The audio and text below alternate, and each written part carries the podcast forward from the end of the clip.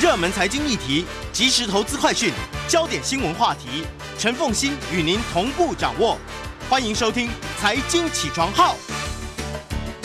Hello，大家早，欢迎大家来到九八新闻台财财经起床号节目现场，我是陈凤欣。经济学不学，在我们现场的是台大经济系专任副教授冯博翰冯老师，也非常欢迎 YouTube 的朋友们一起来收看直播。今天这个题目啊、是非常时事的，但是我相信有很多的年轻人会特别的关心哈，就是金马奖。其实你从收视率来看，真的是一年不如一年。金马奖为什么会失去了它的被关注度？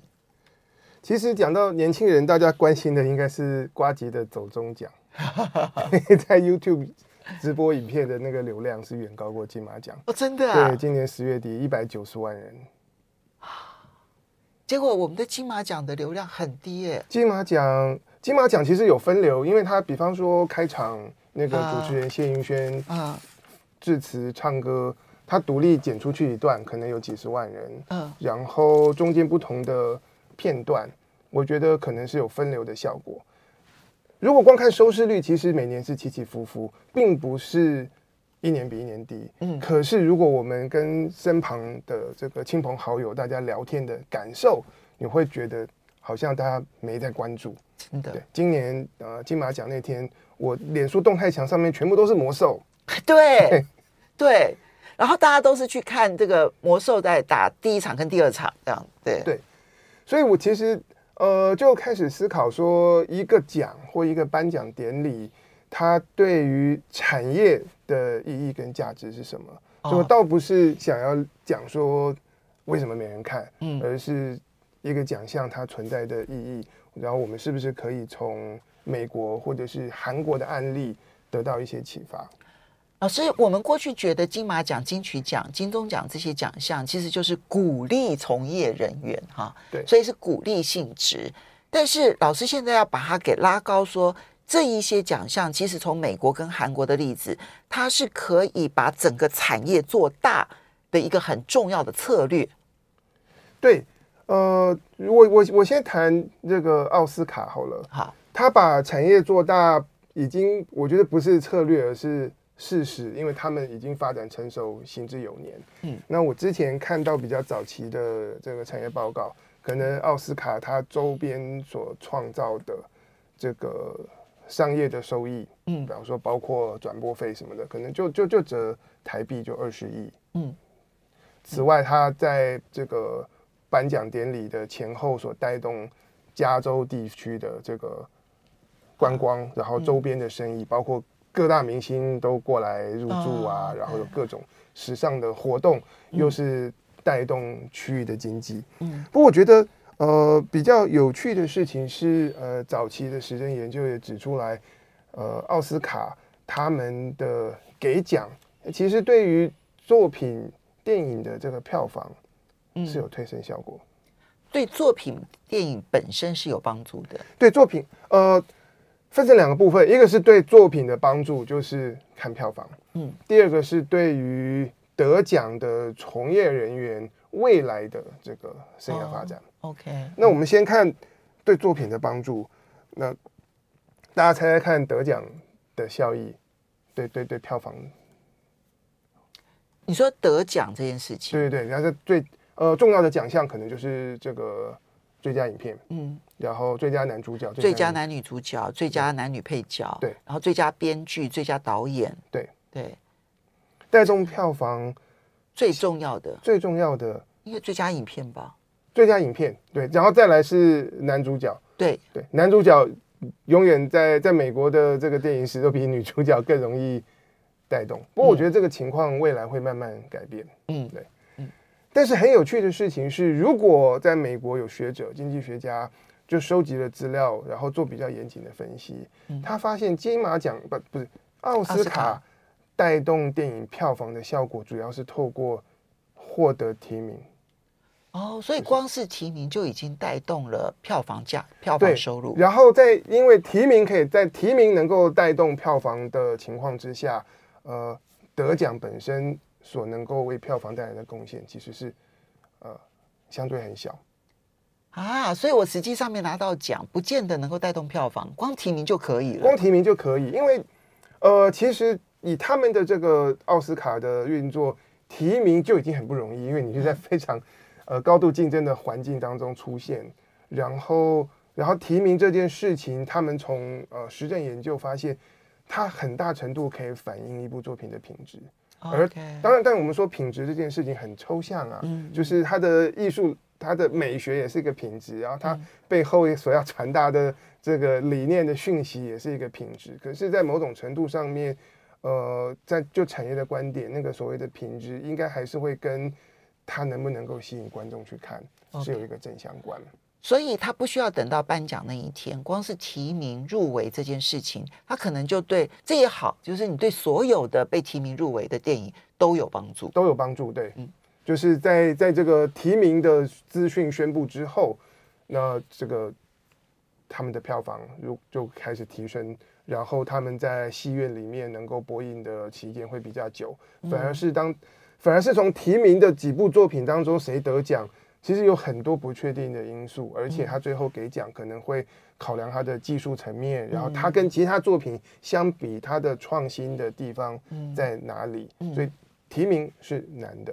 那个得奖本身所带来的票房效益相对有很有限。好，这个是在票房成绩的部分。对对对。那如果是对于这个呃从业人员的话，他们其实其实其实早期很多的大明星，像是呃 Tom Hanks，他能够奠奠定这个这个非常崇高的地位，就是他连续两年拿到。因为《费城》跟《阿甘正传》拿到这个最佳，汉克对对对最佳男主角。嗯，那如果是从长期的数据来看，他其实对于这个制片，就是对，抱歉，对于导演跟编剧的帮助是大的。你说对演员的帮助还比不上对导演跟编剧的帮助吗？对。OK，所以，所以他对于对制片、导演跟编剧他们的作品，因为因为他们的东西其实原本是比较是幕后的，他们的能力跟贡献并不是，并不像演员是说直接在荧荧幕前，我们大家就可以看到他的人、他的他的他的表情、他的他的动作，嗯对。所以，因为演员他基本上还是有观众缘的问题，对对对？哈，由他的观众缘，也许得奖记录这件事情可以帮助他，可以取得更好的成绩，像汤姆汉克。但是制片、导演、编剧受惠更大。其实从从李安导演就可以看得出来，是对，好，很明显。嗯，但是我觉得这个前提是在于说，他们的这个奖的这个评选的方式跟标准，我觉得某种程度上是可以反映。大家所公认，以及包括观众也可以理解的那个品质、嗯嗯，那种品味跟品质对对对，那种品味跟品质，然后再来这个奖的规模做大了以后，它还有呃还有一个间接的效果。这个等一下我们谈韩国的时候会继续会会继续谈到。如果这个颁奖典礼是有人关注的，那在里面它就可以成为一个发声，然后传达理念。哦，的一个舞台，对，所以是社会议题都可能成为一个平台。所以过去其实过去很多年，我们不时会看到这个颁奖典礼上面的得奖者，然后他可能有政治上的关于平权的等等东西。嗯、但那前提是前提是他的电影以及他给奖的方向是能够吸引观众，嗯，然后大家会去看，那里就可以成为一个发生、传递想法和理念的一个。一个一个平台，嗯，其实我举一个比较有点不相关，但是很夸张的例子，就是去年那个 Will Smith，哦，对。对，在这个奥斯卡颁奖典礼上，不是打了那个主持那个颁奖人。Chris Rock 颁奖人打打了他打了他一巴掌，对，然后就引起轩然大波，对。对。那后来那个 Chris Rock 那在这个奥斯卡之后，正好是有那个巡回的表演，他的票是卖翻了，对。好，被打了，其实后面的效益还蛮好。效益效益效益效益其实蛮好的，而且在二手网站上面，它的那个票价的价格原原价可能是几十块美金的，后、嗯、后面是那种上千美金的，就是、哦、是是是这种百倍的方式。OK，好，这个呢是嗯。这个产业之外的一个外溢效应。事实上，外溢效应很多，因为你刚刚前面就已经提到转播费用的部分啦，对，加州当地的观光收入啦，是，甚至于带动了时尚产业。对明星所穿的衣服、戴的首饰，然后这个化妆啦、啊、等等法式啊等等，其实整个时尚产业就整个带动起来了。对，不过这里有一件事情，我觉得是全球的趋势，也就是在过去十年、十来年，呃，各种的奖项的颁奖典礼都变得越来越没有人气。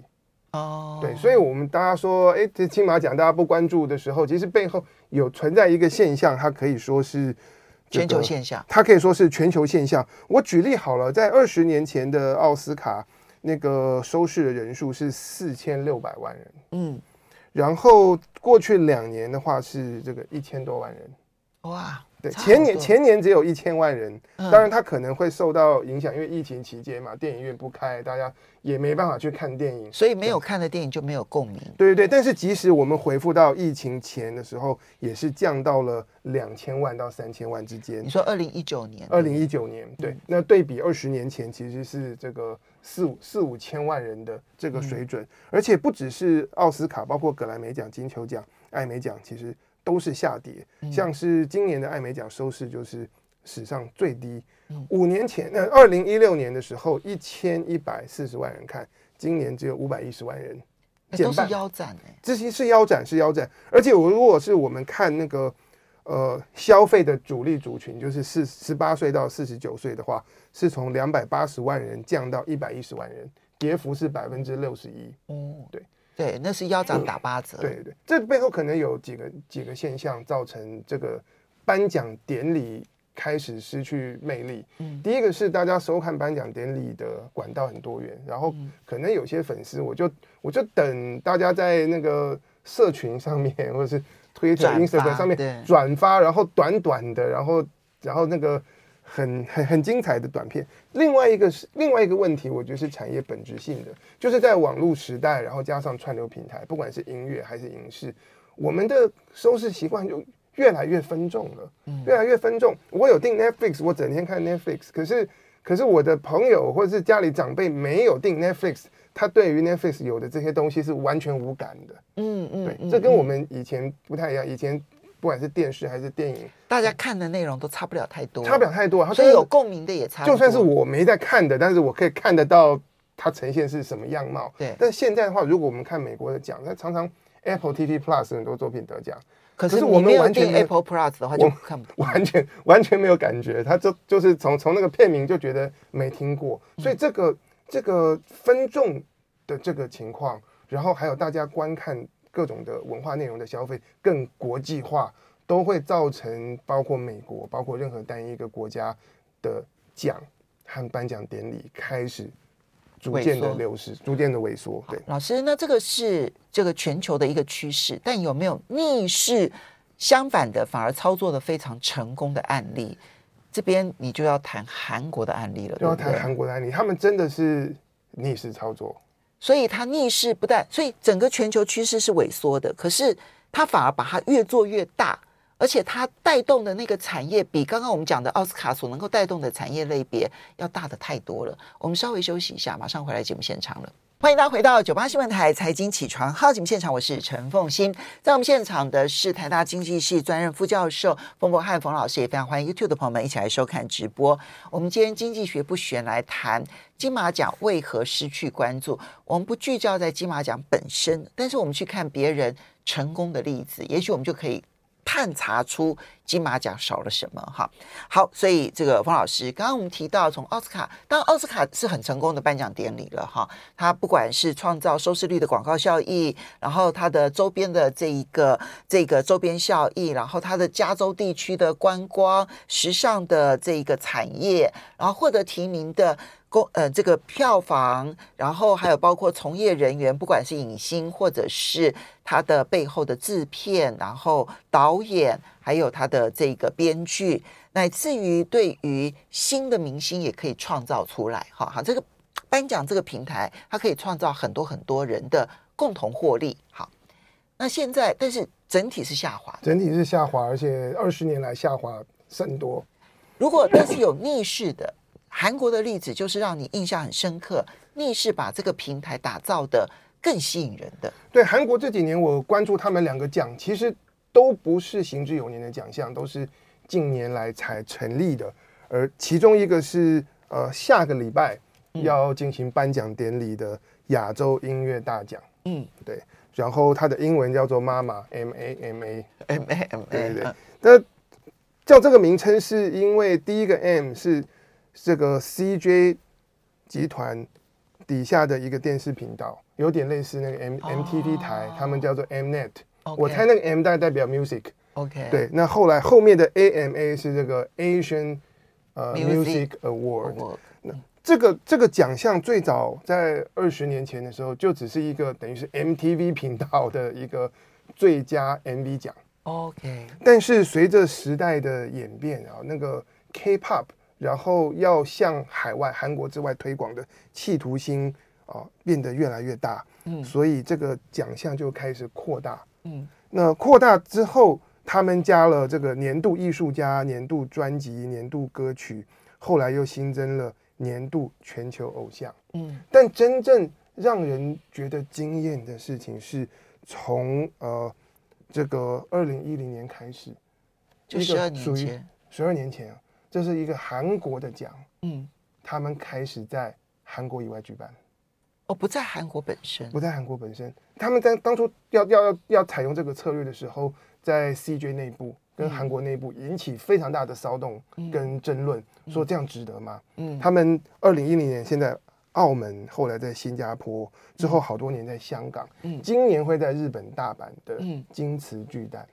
哇，这个心胸很开阔哎。对对，不像我们每一次都在争论说得奖的都不是我们的作品，怎么行这样子？对，因为他们他们的概念，他从名称开始证明，我们不是办一个韩国的。音乐奖，我们是办亚洲音乐大奖，所以他既然是用 Asian 为名，他就应该做亚洲式。对，他是他从颁奖典礼就开始是到其他城市去巡回，嗯、而且他们对颁奖典礼或他们对整个奖和颁奖典礼的看法是，它不是它不并不是只是一个几个小时一个晚上的活动，它是一个两天或者是横跨三到四天的一个 festival，OK，是一个是一个节庆的感觉。对，我先跟他报一下，我这边的资料比较旧。二零一三年他们办这个颁奖典礼，直接的这个经济收入，包括卖门票这些东西，是折七亿元台币。哦，然后他们韩国人他会。估计哦，说我们办一个活动，然后我对产业的贡献是多少？还有我对于业外的韩国公司的贡献，比方说包括这个呃美妆啊，韩国的这个服饰品牌，然后韩国的这个食物跟其其他的这个文化产品，嗯，八十亿台币。这不算产产业内的，这是产业外的。这是产业外。产业内就是直接我我我我我是办这个活动，然后我卖票，然后粉丝来听歌，然后参加这个颁奖典礼。嗯，因为他们颁奖典礼都是在这种巨蛋里面举行。像我看了下礼拜在大阪的那个那个门票，台折台币的话，大概都是五六千块。那么贵？对对对，嗯。但是是上万人的场地，然后票是可以卖完，是可以坐满，而且当这么多人来的时候，大家还会。还会有其他的消费，会吃吃东西啊，买周边什么的，所以它的直接效益在二零一三年的是七亿台币，间接效益业外的创造的这个这个收入是八十亿。那我觉得重点还不是当下他们计算的出来的那个效益，而是长期建立的那个品牌效应。对，对不对？我一开始注意到这个奖，是我读了韩国人写的，嗯，这个。这个文章，嗯，然后他他们他们开始提出一个很一个概念，说穿了很直接，可是原本就想不到。他们说一个颁奖典礼就是一个平台，嗯，平台是什么意思？我们现在大家从这个这个智慧型手机开始普及以后，我们整天都是平台。YouTube 是一个平台，它连接了影片的创作者跟观众，对。然后在 Uber Eats 是一个平台，它连接餐厅想吃饭的人跟这个快递员，嗯，等等。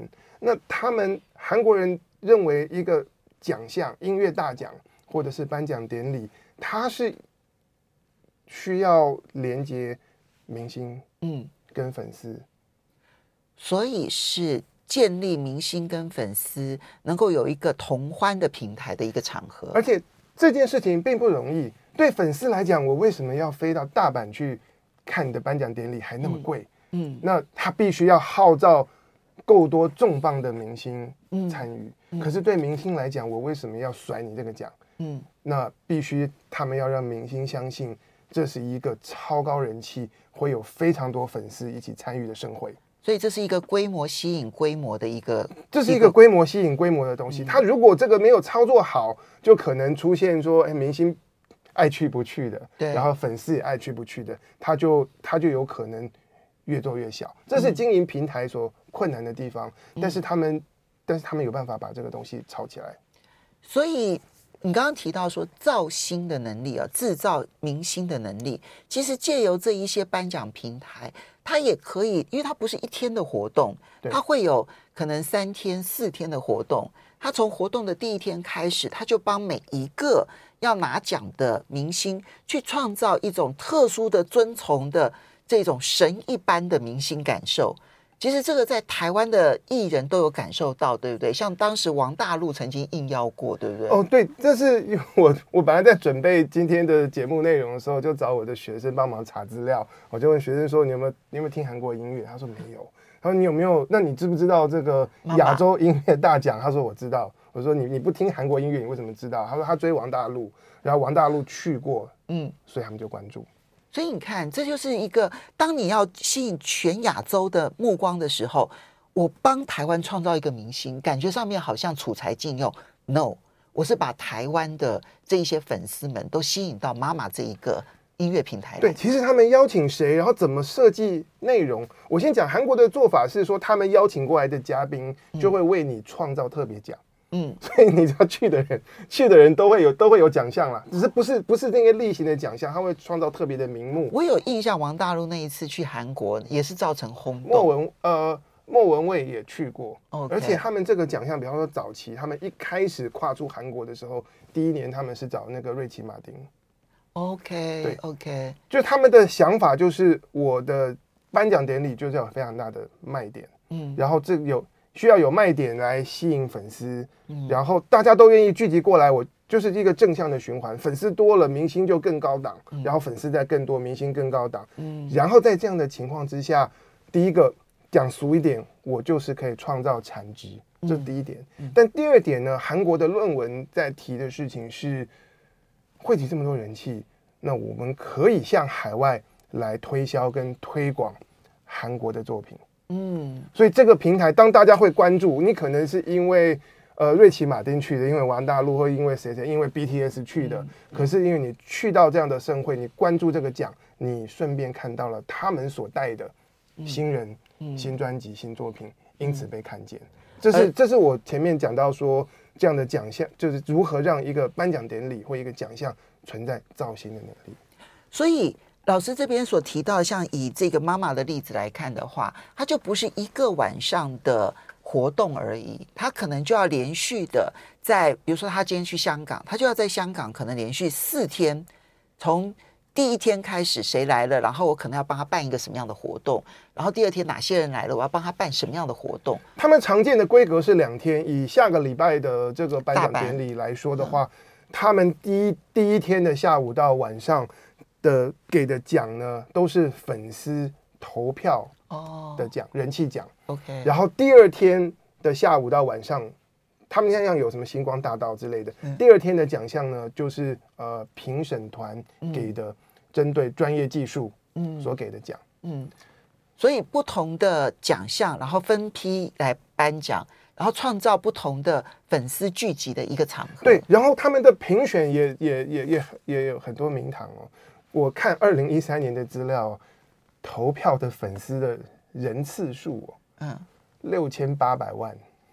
好，我们稍微休息一下。所以，我们到底需要什么样子的一个金马奖？哈，其实你从呃奥斯卡的例子啊，那当然奥斯卡是比较 old school 的一种呃，这个这种一种一种一种做法，那但是呢，韩国现在他们开始展现的企图心，我们要怎么来看待？马上回来，欢迎大家回到九八新闻台财经起床号节目现场，我是陈凤欣。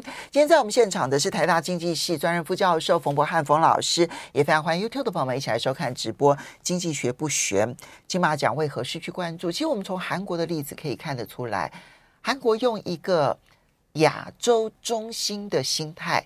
然后去打造他们的颁奖典礼，所以呢，他会比较容易把韩国的不管是呃流行歌曲，然后他们的明星、他们的歌手歌星，然后他们的团体娱乐团体，现在已经打到全世界了哈。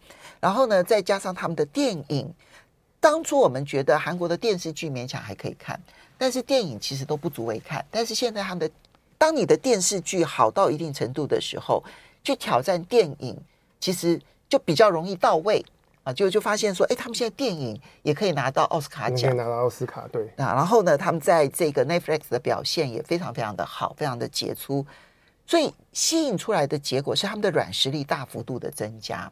我其实碰过下一代的这个这个大概二三十岁的年轻人，我跟他们聊天，他们对韩国的好感度都非常非常高，对，都非常喜欢韩国，然后旅游的时候也喜欢去韩国，这跟我们这一代。可能很不一样。像我之前做 podcast 节目，有来宾骂韩国，嗯，结果学生都帮我听初剪嘛，我叫我剪掉，就都剪。他们就说 他们受不了批评韩国，对对对，也也怕这样子掉粉。是，对，因为我就跟年轻人接触，年轻人就对韩国的好感度非常高，因为他们追很多韩国的明星，自然而然就从韩国明星当中就衍生出来，比如说喜欢吃韩国菜、韩国的这些这些餐饮啦。然后吃泡菜的一些相关的餐饮啦，哈，然后呢，吃这个啤酒配炸鸡啦，每一个人都朗朗上口。所以你不要小看了娱乐产业，我一直认为娱乐产业是软实力非常重要的一环，它不是全部，但它是非常重要的一环。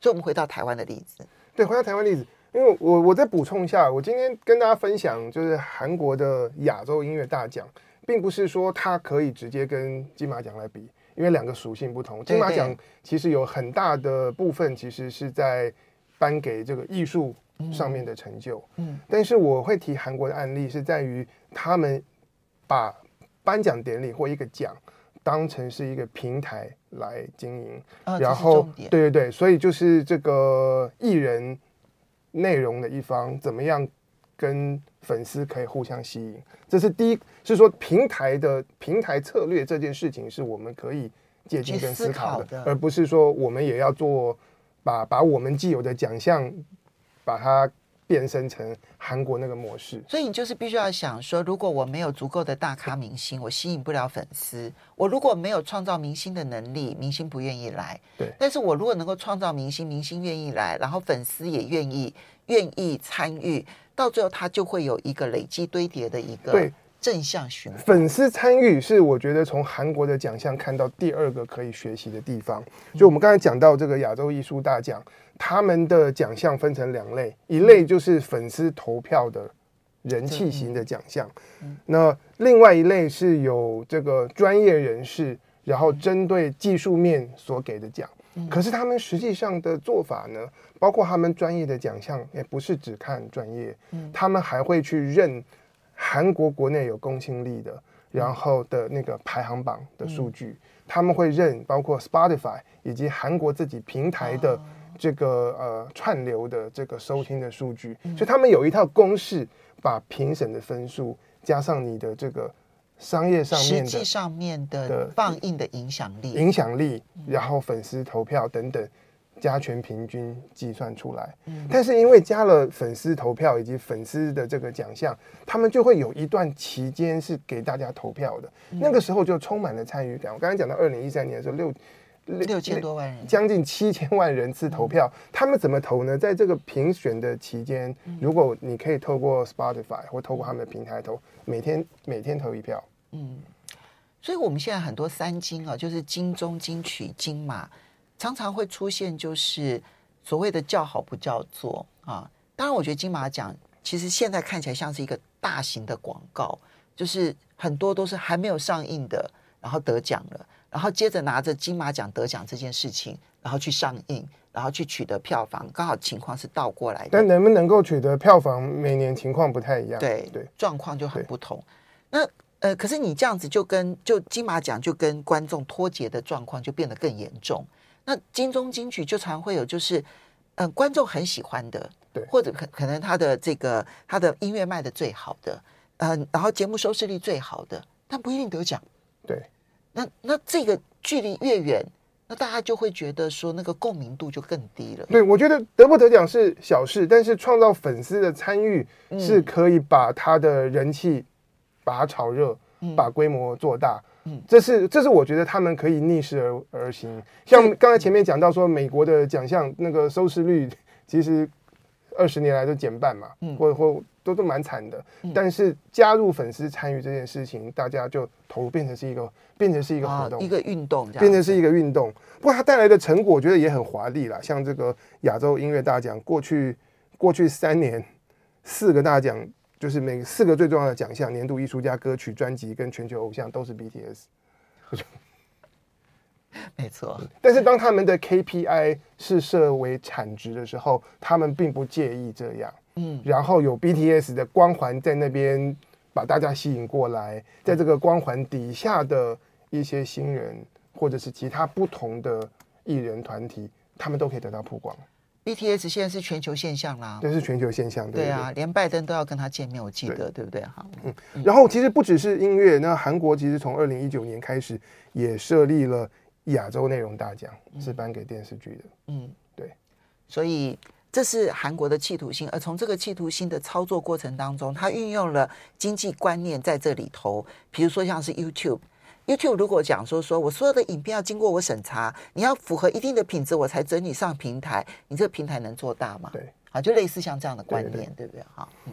不过看韩国的这些亚洲大奖，我觉得也有让人开心的地方，就是台湾也有不错的表现，嗯、像是我们娱乐的距离有在这个亚洲内容大奖得到最佳编剧吕士元，嗯，然后那个谁是被害者张孝宇张孝全有在亚洲内容大奖拿过最佳男主角。就韩国办的这个，就是韩韩国办的，但是他们会让日本的作品得奖，比方《经济之国》的闯关者，然后会让中国大陆的，然后东南亚的作品得奖。这个这个企图心真的是非常的，嗯，是是非常的气势磅礴，就是要他们把全亚洲的东西，包括华文的东西，都纳到他们韩国的奖项底下。嗯，也许不需要照搬，但是呢，今天老师是想要跟大家讲一个概念，就是。不管金马、金钟或金曲，如果是把想着是怎么样子创造更多的粉丝来参与，它会吸引更多的明星这件事情，从这个角度去思考的话，也许会更好。谢谢。